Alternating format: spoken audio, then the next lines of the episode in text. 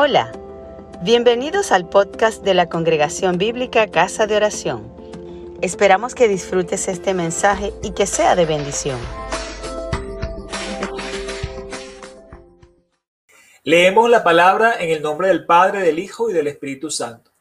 Quiero que sepáis, hermanos, que las cosas que me han sucedido han redundado más bien para el progreso del Evangelio, de tal manera que mis prisiones han hecho patentes en Cristo en todo el pretorio y a todos los demás. La mayoría de los hermanos cobrando ánimo en el Señor con mis prisiones se atreven mucho más a hablar la palabra sin temor.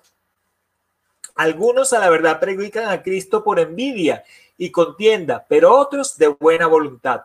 Los unos anuncian a Cristo por contención, no sinceramente pensando añadir aflicción a mis prisiones, pero los otros por amor, sabiendo que estoy puesto para la defensa del Evangelio. ¿Qué pues?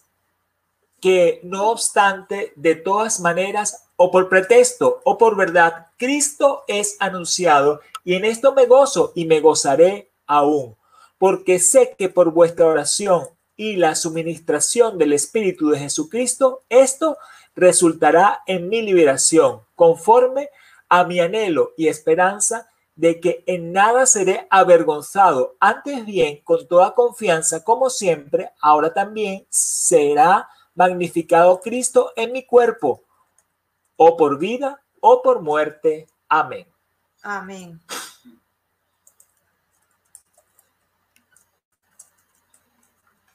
Amén. Importante en la vida cristiana es que Cristo sea magnificado. Muchas veces nosotros como humanos le damos más importancia a nuestras propias vidas, nuestras propias necesidades, nuestra comodidad. Eh, queremos resguardarnos.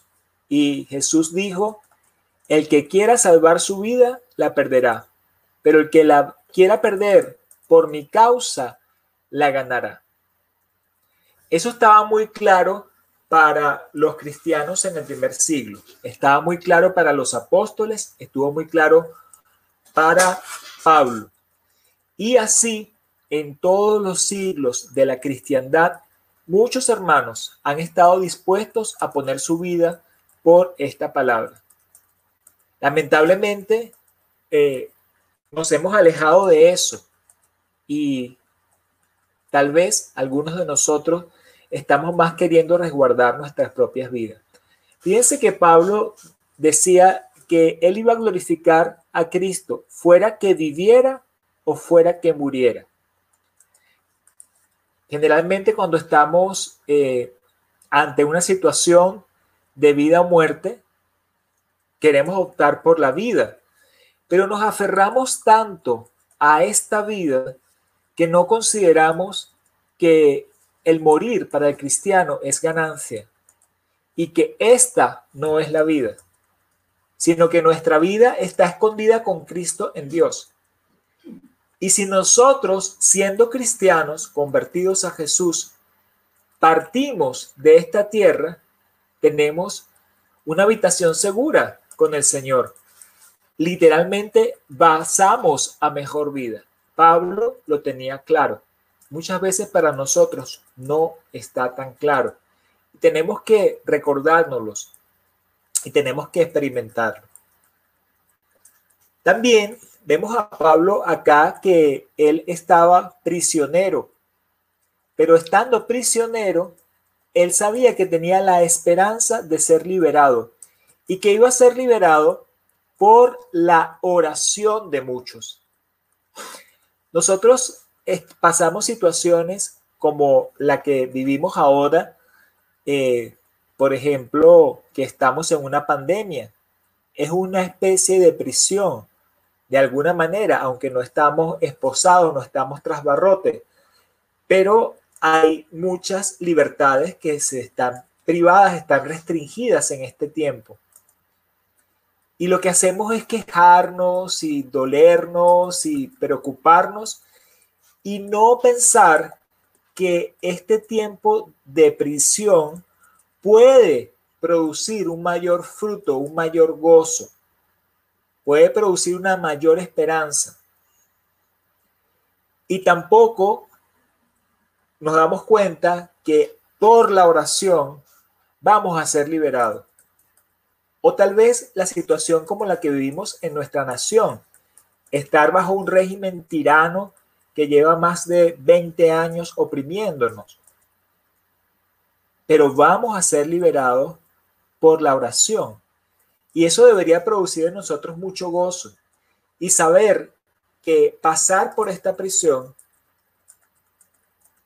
debería también ser de alguna manera usado para la extensión del Evangelio, para proclamar el Evangelio.